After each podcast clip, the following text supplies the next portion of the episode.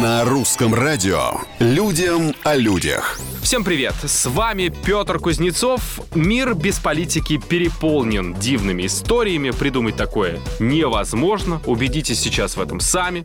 12-летняя англичанка вошла в книгу рекордов Гиннесса как самая высокая школьница на планете. Ее рост 189 сантиметров. Еще раз, ей всего 12 лет. Дома она спокойно достает до потолка. В школе выше своих одноклассников на две головы, а то и три.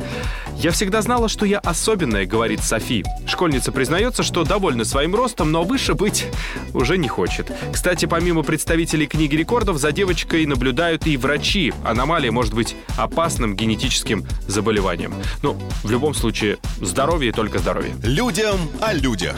В Калифорнии пес месяц ждал хозяев на месте сгоревшего дома. Люди, вернувшись на пепелище, нашли там своего питомца по кличке Мэдисон. Все это время собаку подкармливали сотрудники местной организации по спасению бездомных животных.